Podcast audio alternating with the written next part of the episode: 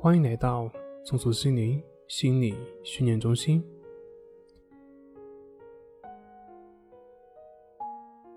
今天要分享的作品是一种另类的心理治疗方法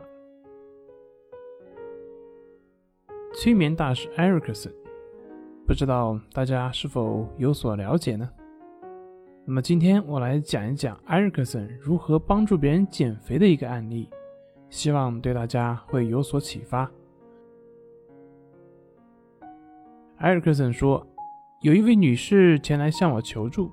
那位女士说：“我重达一百八十磅，曾经呢遵循医师的指示减肥成功不下数百次。我的目标是一百三十磅，但是每次当我达到理想体重一百三十磅的时候呢，便会冲向厨房大吃大喝，借以庆祝自己减肥成功。可是每次都过不了多久，我的体重又回来了，就像现在，我还是重达一百八十磅。”你能够用催眠治疗的方法帮助我回到一百三十磅的体重吗？我的体重回到一百八十磅大概有一百多次了。艾克森告诉他：“我可以利用催眠协助你减肥，但是你绝对不会喜欢我的方法。”那女士表示十分渴望获得一百三十磅的苗条身材，只要能够协助她达到目的，她并不在乎哪一种方式。于是艾瑞克森告诉他说：“你会发现在这个过程中相当痛苦。”那女士坚持道：“说不管你说什么，我一定会照办。”之后呢，艾瑞克森就把他引入到了催眠状态，并且让他郑重许下承诺，愿意遵照他的指示行事。这个时候，艾克森就告诉他：“让你的潜意识与意识共同聆听我的指示。”你应遵照以下的方式行事：你目前的体重是一百八十磅，我要你再增加二十磅体重。当你达到两百磅的时候，依我的标准衡量，你应该就可以正式展开减肥的工作了。他确实双膝跪地，跪下来哀求我收回成命。随着体重每上升一磅，他就会对我纠缠不休。希望我能够恩准他立刻开始减肥的工作。当他体重达到一百九十磅的时候，整个人简直是懊恼至极，开始恳求我允许他收回当初的承诺。而当达到一百九十九磅的时候，他表示，既然体重已经接近两百磅了，那应该可以开始减肥了。但是艾克森坚决拒绝他，一定要达到两百磅的目标。当他终于达到两百磅的时候，他可以开始减肥了，他高兴极了。一旦体重回到一百三十磅之后，他说道：“我再也不要增加体重了。”之前他的体重模式一向是先减肥后增加，那艾瑞克森？他是反转他这个模式，让他先增加后减肥。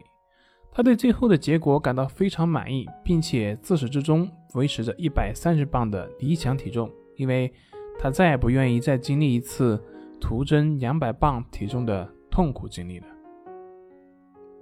在这个故事当中呢，艾瑞克森是反其道而行之，让这位女士先增后减。在这位女士过去的减肥体验中，他的身体可能体会到的是减肥的痛苦以及增肥的愉悦感，但是现在这个过程转变了。增肥过程变得不再是一种愉悦，而是一种痛苦，一种强迫自己去完成的痛苦。这样，这种内在的感受也就发生了变化。其实，这个技巧也可以用于焦虑或者是强迫。我们很多时候之所以会被焦虑、会被强迫所影响，根本原因就在于我们对于这些情绪本身的抗拒，害怕这些情绪对我们的影响。如果当我们焦虑的时候，我们试着让自己更焦虑，通常我们就会发现，这个时候焦虑便对我们没有兴趣，因为不管是焦虑还是强迫，它需要的都是一颗不能够接纳的心，或者说是一颗排斥、抗拒的心。而当你试着不去排斥他们、不去抗拒他们的时候，你发现那些症状就会减轻，甚至有的时候会消失。大家可以去试一试这样的一个方法，就像玩游戏一样，试着跟这些情绪去做这个游戏，试着先去增加这种情绪的反应，看看这种情绪是否是真的会增加，还是会减少。同时让大家记住这个游戏的核心，这个游戏不是用来让你消除症状的，是让你试着增强你的症状。而当你增强症状的时候呢，你内心的那种排斥感就会消失，这样反而达到了消除症状的目的。而相反，你把这种方法作为一个消除症状的手段，那么你的内心这种排斥的目的心没有改变，那么很明显，这个方法也将不会起到作用。大家去试一试吧。好了，今天就分享到这里，咱们下回再见。